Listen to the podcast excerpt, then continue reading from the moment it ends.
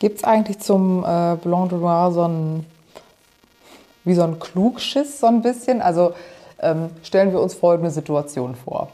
Ich hätte jetzt ein Date mit jemandem.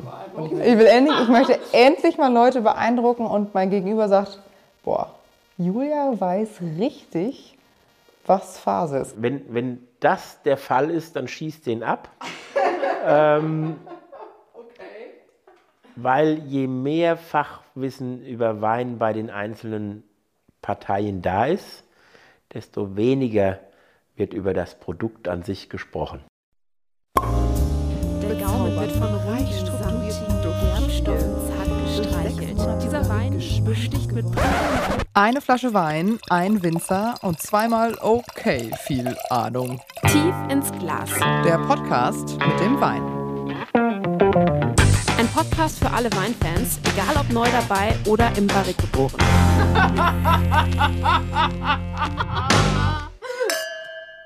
Herzlich willkommen zur allerersten Folge unseres Podcasts. Ich bin gerade ein bisschen aufgeregt, ehrlich gesagt, weil das gab es so noch nie. Ich würde vorschlagen, da das zum allerersten Mal so ist, dass wir hier alle zusammensitzen, ähm, machen wir so eine mini kurze Vorstellungsrunde. Ich bin Julia, neben mir sitzt Fiona. Wir beide machen das ganze Ding.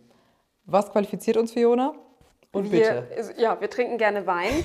Tatsächlich erst seit ähm, etwa anderthalb Jahren. Da haben wir angefangen, Wein zu trinken, haben erste Weinproben gemacht, verschiedenste Weine getrunken, auch von dem Winzer, mit dem wir heute das Vergnügen haben. So. Und ähm, das, das Gute daran, dass wir es machen, ist, dass wir weder Profis sind noch komplette Laien. Das heißt, dass wir einfach äh, versuchen, möglichst alles abzudecken. Also wir versuchen, äh, alle so ein bisschen abzuholen, wie man in dieser Medienbranche sagt, die keine Ahnung von Wein haben, weil wir selber immer wieder Fragen haben, die man sich halt zum Thema Wein stellt. Aber diejenigen, die jetzt ähm, die, die allerbesten Weine trinken und da jede Note rausschmecken, die können sich äh, diesen Podcast auch sehr gerne mit anhören, weil auch äh, das kriegen wir alles wunderbar hin. So, Stefan, ähm, wer bist du und was qualifiziert dich? Ja, warum bist du eigentlich hier? Warum bin ich hier? Ich, die Gemeinsamkeit ist, dass ich, dass ich auch gerne Wein trinke. Allerdings nicht erst seit einem anderthalben Jahr, sondern ähm, schon, immer schon, schon äh, mit der Flasche groß geworden. Oder wie sagt man dazu? Nein, ich bin Winzer, ich bin der Stefan aus Mettenheim, habe hier ein Weingut mit meiner Familie zusammen und äh, ja, das bewirtschaften wir und deswegen sind wir heute zusammengekommen. Genau, das ist Weingut Sander und das gibt es nicht erst seit gestern. Nein, die Familientradition ist äh, groß und geht bis 1700 Ungrad zurück. Oder die neuere Generation, neuere Geschichte, ähm, wie ich es lieber nenne, vielleicht bis in die 1950er Jahre das ist eher so ein überschaubarer Horizont, äh, der auch unseren jetzigen Betrieb äh, gut charakterisiert. Okay, jetzt haben wir uns ja fest vorgenommen, dass wir einen Wein probieren. Ähm, um den Wein ein bisschen vorzustellen, würde ich sagen, wir suchen uns eine kleine Charaktereigenschaft aus, die dieser Wein hat. Damit es ein bisschen einfacher ist, würden wir auch einmal eine Charaktereigenschaft von uns gegenseitig nennen, oder Fiona? Du fängst an, für mich. Eins, zwei, drei, los. Ähm, du machst sehr viel Sport. Ich weiß nicht, welcher Wein da mithalten kann, aber du machst ja jeden Tag Sport. Ich würde sagen, ich weiß nicht, ob das eine Charaktereigenschaft ist. Ich weiß nicht, inwiefern man sagen kann, okay, sportlich zu sein ist eine Charaktereigenschaft. Ähm, aber ich definiere das jetzt einfach so, weil wir kennen uns auch schon seit vielen Jahren und das ist irgendwie so, dass wenn, wenn ich sage, Julia, lass uns einen Kaffee oder einen Wein trinken, dann habe ich durchaus auch schon gehört, nee, ich muss noch zum Sport. Also ich würde immer den Wein dem Sport vorziehen. Ich würde alles in meinem Leben dem Sport vorziehen. Ähm, es kommt auf die Reihenfolge an. Es kommt auf die Reihenfolge an. So, Charaktereigenschaft Fiona, auf jeden Fall sich in alles reinsteigern. Ähm, ist bestimmt auch so eine, bei, bei dieser Sportsache auch so eine Sache, weil äh, man hätte jetzt auch einfach sagen können, du machst viel Sport. man, kann aber, man kann aber auch sagen, also es ist schon wirklich oft passiert, dass ich eigentlich mit dir einen Wein trinken wollte und du hast gesagt, du trinken, du gehst kurz noch eine Runde laufen. Das ist so, das ist so auch selten schon passiert. passiert. Auch schon, passiert. schon passiert. Aber ich habe dann auch oft gesagt, pass mal auf, ich gehe jetzt erst eine Runde laufen, in einer Stunde können wir uns treffen. So, jetzt ohne Laufen. Ich glaube nicht, dass dieser Wein schon mal läuft. Doch, der läuft jetzt aus der Flasche in das Glas. Vielleicht kann man das ja hören, wenn es ja. ähm, sich hier gut anhört, weil damit ihr vielleicht die Charaktereigenschaft dieses Weines nachvollziehen könnt. Weil bei euch kann ich das ja nur glauben. Beim Wein, der muss sich offenbaren, der macht sich nackig, den haben wir hier auf dem Tisch. Von daher haben wir einen Blanc de Noir und der hat als Wein verschiedene Charaktereigenschaften, die ich mit einem Jugendlichen gerne vergleichen möchte. Äh, Sturm- und Drangzeit, so irgendwas. Also laut, expressiv, aromatisch, duftig, aber trotzdem ähm, nicht dumm und dünn, sondern auch zum Nachdenklich machen, zum, zum äh, Genießen einfach auch, auch da. Also das ist das, was ich mit dem Wein verbinde, die Charaktereigenschaften des Weines. Der Wein ist gekeltert aus Spätburgunder Trauben und da habe ich ganz, ganz andere Charaktereigenschaften. Spätburgunder ist nämlich ganz einfach eine ganz, ganz böse Zicke. Und äh, macht also auch, immer das. Auch recht jugendlich. Auch, ja. ja. Ähm, auch ein Teenie, aber. Nee, nee, nee, nee, nee, nee, nee, nee. Spätburgunder okay. ist viel erwachsenere Zicke. Also Oha, kann okay. das richtig das gut. Kann gefährlich werden. Und ist nicht so einfach. Und äh, ein Blanc de Noir, also ein hellgekelterter, ist dann einfach die, die, die Bändigung dieser Zicke in einer gewissen Form. Da kann man natürlich eine Diva draus machen, das ist hier nicht der Fall, sondern das ist für mich der Jugendliche. Aber Blanc de Noir ist ja, also wir können ja versuchen von Französisch auf Deutsch zu übersetzen, das heißt ja äh, weiß aus schwarz. Ja. Ähm, und das bedeutet, wir haben hier jetzt einen Wein im Glas, der ist, äh, sieht aus wie ein Weißwein. Es ist kein, es ist kein Rosé, es sieht wirklich einfach aus wie ein Weißwein, aber du hast gerade schon gesagt, es ist ein Wein, der als, eigentlich aus einer roten Traube gemacht wurde. Wie, wie funktioniert denn das überhaupt? Das ist ähm, noch eine mechanische Geschichte. Bei unseren einheimischen Rebsorten ist das Fruchtfleisch und der Saft in den Trauben äh, farblos oder wie, bei, wie beim Weißwein auch. Und ausschließlich die Schale hat die blaue äh, Farbe und dann kommt es eben darauf an, wie ich in der Vinifikation damit umgehe. Wenn ich die Traube sehr, sehr zärtlich behandle und sehr schonend damit umgehe, die ganzen Trauben in die Presse tue und nur sehr behutsam draufdrücke, bleiben die Farbstoffe, die, die Anthocyane in, den, in der Beerenhaut drin. Und es läuft nur der frische, der saftige, der knackige ähm, Saft ab. Und so erhält man ein, ich würde nicht sagen ganz weißes, aber vielleicht so ein bisschen perlmuttfarbenes äh, Tönung, aber annähernd ein Weißwein aus roten Trauben. Ja, das ist eher so ein bisschen so wärmer irgendwie von der Farbe, finde ich. Bisschen, ne? Ja, nicht, so. aber es ist nicht richtig gelblicher, nee, genau, wie man es manchmal gelb. bei hochreifen Weißweinen aus weißen Trauben können, sondern es ist dann ein bisschen ja, kräftigere Farbe. Dieser Podcast wird euch präsentiert von probierbar.de. Hol den Winzer in dein Wohnzimmer, werde Teil unserer Online-Community und wähle aus einer Vielzahl von Weinproben dein Probierpaket. Let's Taste Wine. Wir machen Weine probierbar. Blanc de Noir, gibt es da, gibt's da einen deutschen Ausdruck für? Also sagt man, gibt es da, irgend, da irgendwas, oder ist es einfach so der Ausdruck, der steht und das machen wir jetzt so? Nein, es, es gibt einen, einen deutschen Ausdruck dafür. Ähm, ich will nicht sagen zur Zeit unserer Eltern, aber früher hier in, in, in Rheinhessen war ganz klassisch diese Ausbauart mit dem Begriff Weißherbst belegt, äh, wobei man da jedoch den Wein ein bisschen länger auf den, auf den Schalen ließ und ein wenig mehr Roséfarbe hatte, oftmals dadurch auch etwas mehr an Süße. Und dieser Wein oder die, Aus, Ausbaurichtung des Blanc de Noir an das Französische angelegt, ähm, aus, aus dem Languedoc, äh, wo es sowas etwa, äh, öfter gibt, oder beim Champagner äh, gibt es das regelmäßig. Da ähm, legt man Wert drauf, dass es wirklich filigran und knochentrocken ist. Mhm. Wem würdest du denn jetzt so einen Wein empfehlen? Also äh, ist das eher was, was du vielleicht jemandem empfehlen würdest, der schon sehr lange, sehr, ich sag mal, professionell ist das falsche Wort, aber irgendwie sehr geübt ist im Weintrinken. Also es gibt ja durchaus Weine, wo man sagt, das schmeckt auf gar keinen Fall äh, jemandem, der vielleicht gerade erst das, das dritte Glas, Glas getrunken genau, hat. Genau, das allererste oder sagen wir das dritte oder vierte Glas äh, Wein getrunken ja. hat. Ähm, oder würdest du sagen, das ist so was, was das schmeckt jedem? Oder das ist eher so ein Einsteigerding? Kann man das so sagen? Oder kommt es auch auf, auf, die Rebsorte vielleicht an? Vielleicht gibt es da ja auch Möglichkeiten, dass man sagt, okay, es gibt die und die Rebsorte und das ist vielleicht eher ein Einsteigerding und andere sind doch eher ein bisschen komplexer und die sollte, da sollte man sich ein bisschen Zeit lassen. Der ist vielschichtig und trotzdem vorneweg frech, laut und gut zu kapieren. Und von daher bin ich der Meinung, dass es schon eine Einstiegsdroge sein kann, dass man schon mal ähm, sich damit rantraut, weil er in dem ersten Geruch eine Saftigkeit hat, die gut zu, aufzunehmen ist, die gut zu verstehen ist.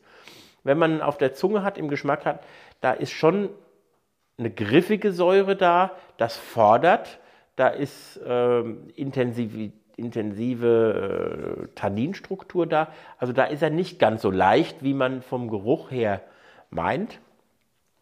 Die Kombi finde ich sehr, sehr angenehm, weil es ist nichts, was Everybody's Darling ist. Jetzt machen wir von Französisch auch noch auf, auf, auf Englisch. ähm, aber dann mehr scheint als sein ist, sondern es ist ein Wein, der im Geschmack sich weiter öffnet und die Substanz erst nachher kommt. Also er besticht im ersten Moment, aber hält dann auch, was, was er verspricht. Ist es jetzt speziell auf deinen Wein, den wir jetzt gerade trinken, bezogen oder sagst du, es ist generell bei einem Blanc de Noir so? Ich spreche immer nur von dem, den ich, Wein, den okay. ich gerade probiere, weil das ist ja das Spannende an unserer Branche, an, an, am Wein, dass es Tausende und Abertausende verschiedene gibt, die vielleicht sogar von der Bezeichnung her auf dem Etikett ähnlich sind, aber jedes Jahr wieder ein bisschen anders durch den, durch den Jahrgang. Hier zum Beispiel haben wir einen 2021er, ganz jungen Wein. Und was oftmals neben der Anbauregion der Rebsorte und dem Jahrgang den Wein charakterisiert, ist der Hersteller, der natürlich gerade bei handwerklichen, kleineren Weingütern seinen Stempel ähm, mit dabei hat und, und den Wein prägt. Bei euch ist ja auch das Besondere, dass ihr äh, ein Bio-Weingut seid. Ne? Ähm, das, was, was, bedeutet das? Was macht das anders? Von jetzt gehen wir mal von deutschen Weinen aus, weil das ist, glaube ich, immer ein bisschen einfacher, was so diese Zertifikate und sowas angeht. Ähm, was, was da, können wir, da können wir schon über die, über die EU sprechen, nicht nur über Deutschland.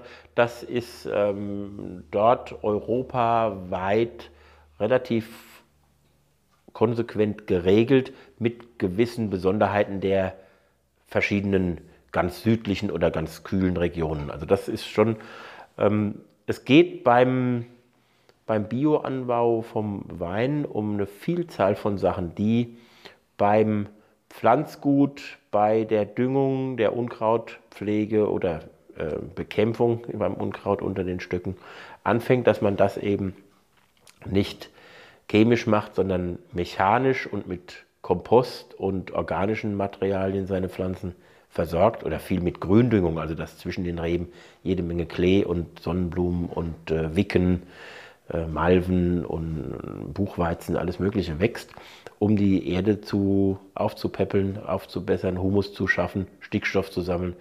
Und man denkt, wir denken da in einem, in einem Kreislaufsystem, das sich im optimalsten Fall ohne die Zufuhr von viel Fremdmaterial die Rebe selbst ernährt, dadurch sehr widerstandsfähig ist und man mit wenig Input ähm, super Trauben ernten kann. Und dasselbe spiegelt sich dann auch im Weinkeller wieder.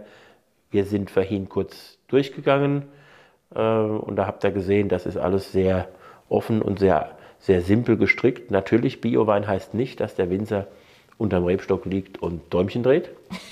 Das ist die Wunschvorstellung. Schade aber, eigentlich, oder? Äh, ja, ja.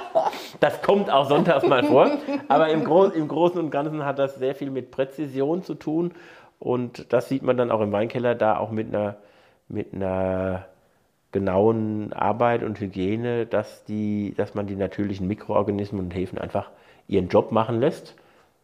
Das tun die aber nicht ganz von, von alleine und da muss man eben denen eine Bedingung, einen Rahmen schaffen, der für die gut ist. Also es ist eine ganz komplexe Sache und kommt darauf an, wo man, wo man hinguckt, ähm, kann man da sehr viel entdecken. Was machst du denn, wenn du äh, eine Situation hast, in der du, du probierst einen Wein, du gehst durch deinen, äh, durch deinen Weinkeller, hast deine großen Fässer, wir haben uns das eben angeguckt, da sind, das kann man sich so vorstellen, das sind verschiedene kleine oder größere Räume, die abgetrennt sind. Es stehen überall sehr viele große äh, Edelstahlfässer zum Beispiel rum. In anderen Räumen stehen Holzfässer, die sind ebenfalls extrem groß. Also ich, mich, ich glaube, wir können uns dreifach oder vierfach reinsetzen mit mehreren Personen, können ich drin Wein mehr. trinken. Und, äh, ich lade dich gerne mal ein zum Putzen. In ein Weinfass. Dann, aber nicht zum, nicht zum Sitzen, sondern wir müssen da rein, wir müssen die, die reinigen und du würdest dich wundern, wenn du dann, von außen sieht das schön und groß aus, wenn du da drin bist, ist es plötzlich doch beklemmend und eng. Ja.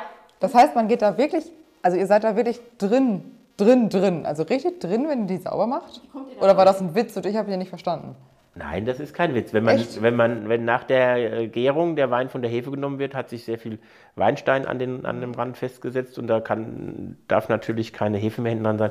Dann wird da, wenn der Weinstein locker ist, reingegangen und der abgeklopft und dann und die, die sauber gemacht. Also da passt man schon rein und das funktioniert ganz gut, dass man da drin die sauber macht, auch mit warmem Wasserbürste, also das ist gar kein Thema. Und dann sprechen wir bei den, bei den Doppelstückfässern. Das ist hier so eine rein hessische Standardgröße von 2400 Liter, sind ovale Holzfässer. Ähm, ich kann nicht drin stehen. Nur für die Vorstellung mal das zu verbildlichen. Also ähm, jemand mit einem Meter 50 kann vielleicht in der Mitte gerade so stehen, aber es ist, es ist innen drin eng. Also es sieht nur von außen, stehen ja ein bisschen höher, sehen die, sehen die schon ganz groß aus. Also von außen sieht das aus, als könnten wir da zu 15 drin stehen. Ja, es, so sieht aus wie so eine, es gibt doch diese modernen, was ist der Plural von Sauna? Saunen, Saune, Saunas. Äh, auf jeden Fall, die gibt es ja inzwischen. Die sehen aus wie ein Holzfass und dann setzen sich da Leute rein, machen sich da ihre schöne Dampfsauna. Und äh, genauso so finde ich. Aus, ja, so sieht es aus. Ja. Äh, und ich dachte eben, als ich hervorstand, okay, krass, das ist schon. Also der ganze Wein, der da drin ist, den kann ich nicht alleine trinken. Zumindest nicht in kurzer Zeit. Ich, ich helfe dir. Oder wir, wir, wir machen das zu zweit, dann würde ich morgen nochmal kommen, nur um das zu filmen. Wie so, schnell, so, schnell, so schnell sind wir dann nicht, aber der, aber der, Wein hält ja. Der Wein verbessert sich ja. Wie ist es denn bei so einem Blanc de Noir, den wir jetzt hier auf dem Tisch und im Glas haben und in der Flasche? Ähm, inwiefern wird der mit der Zeit besser oder auch nicht? Was, was macht das mit so einem Wein, den stehen zu lassen? Also wenn wir die Flasche jetzt offen haben, fangen wir damit mal an. Die Flasche offen und was, wann, wann ist der beste Zeitpunkt, den zu trinken? Der jetzt, das ist ein, äh, 2021 ein relativ oder ein sehr, sehr junger Wein. Und äh, das merkt man auch immer in den Aromen. Wir sprechen da gerne von den, bisschen fachgesimpelt, von den Primäraromen. Das sind die Aromen, die noch von der Traube praktisch übrig geblieben sind. Ähm, die sind intensiv, die sind saftig, die sind fruchtig, machen Freude. Äh, die werden mit der Zeit etwas dezenter. Dafür baut sich aber auch das, die Säure ein bisschen ab, der Wein wird runder. Aber wir sprechen dann auch von, schon von Zeiträumen von, was ich jetzt beschrieben habe, zwei Jahre. Okay. Ich lege großen Wert darauf, die Weine so zu ernten und so auszubauen, dass die Lagerfähigkeit gegeben ist.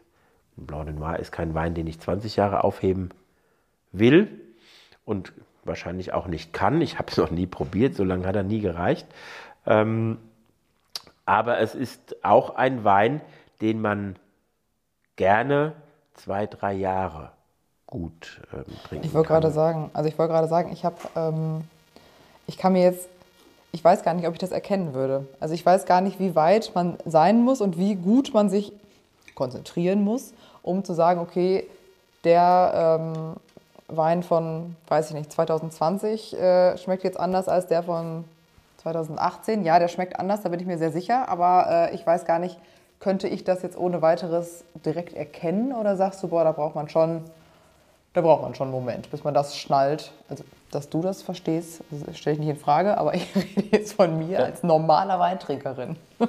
das hat was mit, Gehirn, mit, mit Training und mit Gehirntraining zu tun. Mhm. Und wenn man sich da helfen möchte, und das ist halt im normalen Weintrinker-Dasein nicht allzu oft möglich. Dann stellt man sich die verschiedenen Weine nebeneinander in verschiedene Gläser und vergleicht sie direkt im selben Moment. Und in dem Moment merkt jeder die Unterschiede und nimmt die wahr. Wenn ich es nacheinander mache, dann hat das ja was mit Erinnerungsvermögen zu tun. Wie, ist, wie speichere ich Geschmack ab, ähm, um ihn wieder hervorrufen zu können. Und wenn dann da nur zwei Tage dazwischen sind, mag das noch gut funktionieren, aber dann hat das was mit der Trinkfrequenz zu tun, wenn dann halt, ach, den habe ich vor einem halben Jahr getrunken und wie war denn das? ähm, dann wird es plötzlich schwierig. Und ich glaube, da braucht man, oder ich weiß, da braucht man sehr viel Erfahrung, um dann eine, eine fundierte Aussage auch sagen zu können. Schmecken im direkten Vergleich kann es jeder. Gibt es eigentlich zum äh, Blanc de Noir so ein, wie so ein Klugschiss so ein bisschen? Also ähm, stellen wir uns folgende Situation vor. Ich hätte jetzt ein Date mit jemandem und ich würde diesen Wein mitnehmen. Und ich würde mich darauf konzentrieren, irgendwas total Kluges erzählen zu wollen.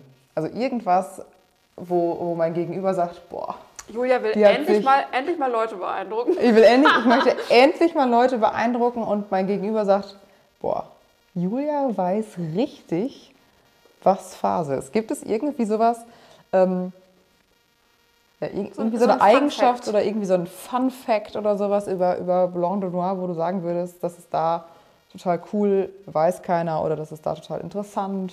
Irgendwie sowas. Also wenn, sowas? Wenn, wenn, wenn das der Fall ist, dann schießt den ab. ähm, okay. Weil je mehr Fachwissen über Wein bei den einzelnen Parteien da ist, desto weniger wird über das Produkt an sich gesprochen. Mhm. Weil jeder weiß, der auf der anderen Seite, der weiß genau, was wir da trinken. Den brauche ich nichts von Erdbeeraromen und ähm, wie, der, wie der Granny Smith in der Nähe der Schale oder vom Kerngehäuse, was auch immer, ja. erzählen, sondern der kann die Qualität und die Aromatik dieses Weins für sich einschätzen. Mhm. Und da brauchen wir keinen Klugschiss. Ähm, wenn es beim Blanc de Noir etwas in diese Richtung gäbe, würde ich es ab oder äh, wegtun von der Beschreibung des, des Weins, sondern würde drauf gehen und würde sagen, hm, da werden die handgeernteten Trauben, so wie sie sind, in die Presse getan und direkt nur zweimal drauf gedrückt. Dass der Free Run Juice, der, der freie Saft, der dann rauskommt, das ist, um wenig Tannin zu haben, um wenig Farbe zu haben. Das kennzeichnet diesen Wein. Ähm, ist auch eine Besonderheit in der Sektherstellung, nimmt man das auch gerne. Dann hast du alles gesagt, was ähm, die, die, oder dann hast du die wichtigsten Sachen der, der Herstellung schon erwähnt. Ich habe eine ganz schlechte Nachricht gerade nebenbei. Mein Glas ist leer. Oh. Ich glaube, wir müssen Warte, das, das, machen wir bei mir auch kurz. Mhm. Wenn du schon dabei wärst, dann. wenn die Flasche gerade schon mal auf ist, dann kann man genau. hier ja auch noch mal. Was ist denn äh, zu diesem Wein? Vielleicht hast du ja eine besondere Verbindung zu diesem Wein weiß ich nicht, wenn du den das letzte Mal getrunken hast, zum Beispiel, oder trinkst du den regelmäßig oder ist das irgendwie, weiß ich nicht, vielleicht dein Lieblingswein? Du hast den ja heute ausgesucht tatsächlich, damit wir den zusammen trinken können. Es wird ja A, irgendeinen Grund gehabt Stimmt. haben und B, vielleicht wirst du ja auch irgendeine lustige Geschichte dazu haben. die Geschichte hat ein bisschen was mit, mit ähm, auch Historie hier zu tun. Gar nicht so lange, lange Historie, aber es ist vier Jahre her. Da, da war ähm, ich ein bisschen außer Gefecht, auch in der Ernte. Und den einzigen, den es hier als Backup gab, äh, war mein Vater damals. Und dann wollte er am Anfang nicht. Ne? Äh, Gerhard ist 46 geboren und ach, und dann soll er da wieder rein. Und eigentlich war es ihm schon geschmeichelt, aber er wusste nicht so recht wie und hin und her. Und dann, er hat sich so in den Schuh gepresst gefühlt, wie, wie, wie, wie, ich muss es jetzt genauso machen, wie der Stefan das macht, so ungefähr. Wie, was kommt denn da raus? Und da habe ich ihm gesagt, dann mach doch etwas Eigenes. Probier doch mal ähm, oder überleg dir mal was. Und er ist sehr, sehr gerne im äh, Ticino, im Tessin unterwegs gewesen in dieser Zeit. Und da gibt es einen weißen Merlot. Das ist nichts anderes wie von Merlot-Trauben auch ein hell gekelterter Wein. Also Blanc Noir, Blanc aus, Noir aus, aus Merlot-Trauben ist dort so eine Geschichte. Und das hat er immer ganz gerne im Sommer äh, getrunken. Und so kam dann die Idee, mach doch sowas. Und da war, das waren die ersten Gehversuche für unseren Blanc Noir. Am Anfang auch mit Merlot experimentiert, später dann mehr mit Spätburgunder, so wie das, so wie das jetzt ist. Und das hat da schon eine gewisse Harmonie in die Sache reingebracht, weil er plötzlich natürlich zu 99 Prozent das gemacht hat, wie der Betrieb es braucht und so wie das Sortiment ist und so wie wir das, wie wir das immer machen. Aber dieser, dieser ähm, Exkurs, den er da im, im Betrieb mit dann etwas später nochmal hatte, hat trotzdem das Sortiment und die, die Kultur unseres Betriebes entwickelt, äh, neue Sachen erschlossen und dass man den jetzt vier Jahre später immer noch als festen Bestandteil unseres Sortiments sieht, zeigt ja, dass es gut war. Also auch alte Eisen können was. Aber ah, wie ist denn das passiert? Hat dein Papa dann gesagt, du Stefan, ich habe da, hab da was Leckeres getrunken, lass uns doch auch mal ein Blanc Noir ausprobieren? Oder wie ist das gelaufen? So, habt ihr da abends zusammen Wein getrunken und dann kam dieses Gespräch auf den Tisch oder wie lief das? Nein, das ging eher andersrum. Ähm, er war mit der Situation, dass er wieder Kellermeister werden sollte, ähm, nicht so ganz glücklich. Und dann kam im Gespräch mit dem Motto, mach doch was eigenes. Wir kennen die Weine aus dem Tessin, ich auch. Und äh, dann war das so mein, mein Punkt, wo ich ihn drauf gestoßen habe. Mehr wollte ich da ja gar nicht reingehen, weil ich sehe im Wein auch eine ganz starke einen künstlerischen Ausdruck oder einen Persönlichkeitsausdruck von dem, der ihn macht. Und den kann man niemand vorschreiben. Jetzt machen einen Blanc Noir, aber der soll so und so und so sein. Dann habe ich ja ähm, Thema verfehlt, Sätzen 6, äh, nichts erreicht, sondern ich möchte ja die Qualität der Persönlichkeit, die den Wein ausbaut, haben. Und das funktioniert ja nur, wenn der wenn der, wenn der schaffen kann, wenn der, wenn der wirken kann. Und so ist das entstanden. Im nächsten Jahr habe ich mich dann darum gekümmert, natürlich schmeckend und sehen, wie mein Vater sich das vorgestellt hat, aber dem Ding im selben Moment auch in meine Form des Geschmacks äh, mit einfließen zu lassen. Also ein bisschen anderen Pinselstrich drin. Wie macht man das denn? Also welche, äh, wie, wie kannst du das machen? Du gehst dann da durch deinen Weinkeller und sagst, okay, ich probiere jetzt ne, genau diesen Blanc de Noir und ich hätte den gerne wie folgt oder genau so würde er mir schmecken. Und welche, an welchen Stellschrauben kannst du da drehen, damit es so passt? Da, da redet man nochmal drüber, wenn du zwölf Jahre mehr Erfahrung hast. ja, aber es ist ja wirklich so, dass man sich, ähm, also hat man wie viel Einfluss hat man jetzt im ja. ersten Moment darauf? Ne? Also es ist total bescheuert, weil wir absolut, was sowas angeht, absolute Laien sind. Aber wenn ich jetzt eine, wenn ich jetzt Spaghetti Bolognese koche, ja. Dann weiß ich, okay, ich mache da jetzt ein bisschen mehr Salz dran oder das ist salziger, ein bisschen mehr Pfeffer dran und vielleicht mache ich da zwei, zwei irgendwelche Kräuter dran und dann mag das oder der und der. besten zwei Stunden einfach mal durchgären. Genau, aber durchgären, ja. Aber du, aber ähm, was, was, was, hast du für Mittel quasi, um das so, um das so zu begrenzen? Du kannst ja jetzt schlecht sagen, okay, ich schmeiße ein bisschen Oregano rein und fertig ist der Blanc Und du willst ja auch so wenig machen und so wenig genau. im Wein hinzufügen, wie, du, wie, wie, es irgendwie geht. Das hast du ja eben gesagt. Du bist ja Bio-Winzer. Also ich habe viel, hab viel mehr Möglichkeiten wie beim Kochen einer Bolognese. viel mehr. Aber die sind alle viel, viel kleiner. Das geht los mit dem Rebschnitt im Weinberg, mit der Begrünung.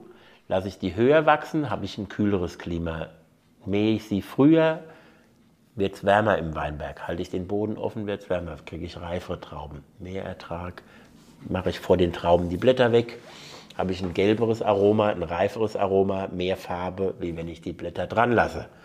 Schneide ich die Reben nach dem 13. Blatt ab, habe ich weniger Öchsle, wie wenn ich 14 Blatt dran stehen lasse. Und so zieht sich der Faden durch also es sind viel, viel, viel, viel mehr still wie bei, wie bei, wie bei, wie bei der Bolognese. Die ganze Geschichte. Und von daher ist das ein Puzzle. Was da in einem Kopf abgeht, ist, ist ein Puzzle. Alleine die Rebsorte. Von dem anfangs Merlot ähm, geprägten Blanc de Noir ist es ein ganz regionaltypischer Spätburgunder Blanc de Noir geworden. Weil das mehr meiner Idee von einem Blanc de Noir entspricht. Der Funke war da und ich habe ihn weiterentwickelt. Die Zusammenhänge der einzelnen Schräubchen aber zu erkennen und nutzen zu können, das ist recht komplex. Und unser Sohn Lukas ist gerade in der Lehre, hat jetzt die, die, oder schließt dieses Jahr die Lehre ab und es macht mir eine Riesenfreude, das zu sehen. Und genauso sehe ich, oh, es ist noch ein, ein interessanter Weg vom ich kann es handwerklich bis hin zu ich weiß, was ich tue. Und jetzt das andere, ich nehme die Bolognese nochmal auf. Also für mich, für mich bei mir liegt die Symbolik in der Salatsauce. Okay. Nicht in der Bolognese.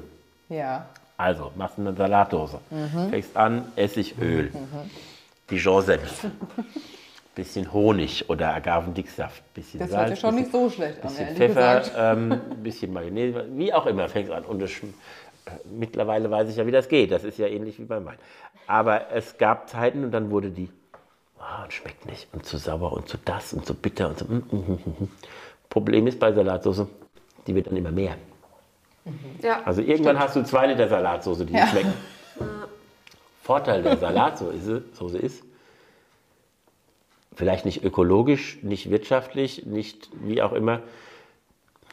Sie passt aber durch den Abfluss. Ja. Dann ist weg und dann kannst du neu anfangen. Und es sind halt nicht direkt 750 Liter. Es sind dann Oder zwei. 1500 Liter. Es gibt ja auch Fässer, die so groß sind. Also du hast lange geübt, dann sind es vielleicht auch. Oder du hast lange gemixt und dann ja. noch mehr Öl. Und dann ja, bist du nochmal zum Supermarkt gefahren. Das wäre fatal. Ja, es, es, es, geht, es, geht jetzt, es geht mir gar nicht um die Menge, sondern es geht darum, du kannst es immer wieder probieren. Ja. Weg, neu. Wir Winzer haben pro Jahr eine Chance. Und das ist verhältnismäßig wenig, um Erfahrung zu sammeln. Und deswegen muss man in der Ernte und im Jahr mit allen Sinnen daran arbeiten, dass man, dass man weiterkommt. Mit Salatsoße stündlich. Und mein Bruder ist Brauer, der macht Bier. Da ist der Wareneinsatz auch etwas höher, aber es sind gekaufte Rohstoffe. Der kann auch immer anfangen. Wir haben einmal im Jahr Saison. Und dann gilt's. Und bis ich das Ergebnis sehe von den Versuchen oder von, den, äh, von dem, was ich tue oder was ich das ganze Jahr über in den Reben getan habe, um die Trauben, ist in den letzten Jahren ein großes Thema ähm, für mich. Reife verzögernde Maßnahmen also ich möchte den Weinberg so bewirtschaften, dass es in dem Weinberg selbst etwas kühler ist und die Rebe später reif wird. damit ich längere Zeit habe zwischen der Blüte und der Ernte, was das Aroma fördert. Aber ich kann es nur einmal im Jahr kontrollieren. Und das ist so das, der, der, der Kick vielleicht ja, da dran ja. oder vielleicht auch das Deprimierende. Kann, kann beide Emotionen hervorrufen. Würdest du sagen, ähm, dein Job ist Handwerk oder Kunst? Habe ich noch nie drüber nachgedacht, aber jetzt gerade so, seit wir darüber sprechen, ich weiß nicht, ist das, ist das für dich Kunst oder ist das für dich so ein Handwerk? Die Basis ist das gute Handwerk. Und wenn man es gut versteht und in manchen Jahren die Natur das entsprechende einem mitgibt, kann es ein bisschen Kunst sein. Als du deinen ersten äh, Blanc de Noir aus der Spätburgundertraube nach deinen Vorstellungen gemacht hast und deinem Papa hingestellt hast, was hat er gesagt? Lecker. Ja? ja. Ist dir das wichtig? Ja, wir, wir probieren auch regelmäßig Wein und ähm, mein Vater hat eine ausgezeichnete Zunge, auch was es angeht, Weine objektiv zu beurteilen. Und wir können, glaube ich, ganz gut, oder nicht glaube ich, wir können, was weiß ich, ganz gut, auch, wir sind auf derselben Wellenlänge. Also wenn er etwas sagt, weiß ich, was er meint und das macht dann Freude miteinander zu probieren. Es gibt andere Leute, mit denen kannst du probieren, der eine schwafelt, der andere macht das und es nützt alles nichts. Und ähm, wir gucken uns da zweimal an und das ist mir schon äh, wichtig. Also ich will nicht sagen, ich fühle, es ist kein Druck, äh, aber es ist schon eine, eine, Verantwortung, die man hat und die ich auch ihm gegenüber gerne äh, trage oder habe. Ich stelle mir das nur auch so ein bisschen mutig oder wie eine kleine, also vielleicht ist es ja bei euch auch ein bisschen anders, aber vielleicht ist es ja auch eine Überwindung, wenn man dann weiß, okay, der Papa hat dann irgendwie da was geschaffen, hatte eine Idee und der hat jetzt die Merlot-Traube da irgendwie mhm. sich ins Rennen genommen und dann sagst du, na, aber irgendwie, ich hätte es gerade gerne ein bisschen anders und ich versuche es jetzt anders. Ist das, äh, ist das für dich irgendwie eine Herausforderung, äh, auch so hinter, bei, bei diesem Familienhintergrund, dass du sagst, okay, ich will, ich will da meinem Papa auch irgendwie grob gefallen. nee, nicht, nee, nee, nee, nicht, nicht, nicht, nicht in unserer Familie. Das, das, das, hier ist Evolution schon immer groß geschrieben worden. Weil wir sind nicht Adenauer, der sagt, das, was, was interessiert mich mein Geschwätz von gestern. Das gar nicht. Wir schätzen, wir schätzen das von gestern. Also das Thema Öko kommt von meinem Großvater. Ähm, und das wird, ist etwas, was nie in Frage gestellt wird, sondern was weiterentwickelt wird was ähm, hoffentlich verbessert wird, aber auf jeden Fall entwickelt wird. Ähm, und genauso ist es bei der Weinqualität, woran man immer, äh, oder es ist wichtig, dass man sie diskutiert. Und dass man sie in dem Moment, wenn man sie diskutiert, auch äh, offen lässt, sie zu entwickeln. Also das brauchen wir nicht diskutieren, wenn das Ergebnis eh schon, äh, schon klar ist. Gibt es jetzt noch irgendwas, worauf wir vielleicht nicht gekommen sind, was wir vielleicht nicht gefragt haben, wo du sagst, boah, das will ich noch unbedingt zu diesem Wein loswerden, weil den finde ich, der bietet sich an für das und das oder ich finde das so großartig, weil oder Blanc de Noir ist für mich einfach so ein typisches weil Ding. Beim Wein kann ja der, soll ja der Konsument auch eine gewisse Fantasie haben, wo er den dann ein setzt und wo, der, wo er ihm Spaß macht. Für den einen ist er zum Spargel gut, für den anderen beim Sex. also, ne? also da, da, da, jo. Finde ich aber eine gute Antwort eigentlich. Sollen wir mal einmal anstoßen zum Schluss noch? So, Prost! Vielen Dank. Vielen Dank. Und Gern bis zum nächsten Mal. Bis zum nächsten Mal.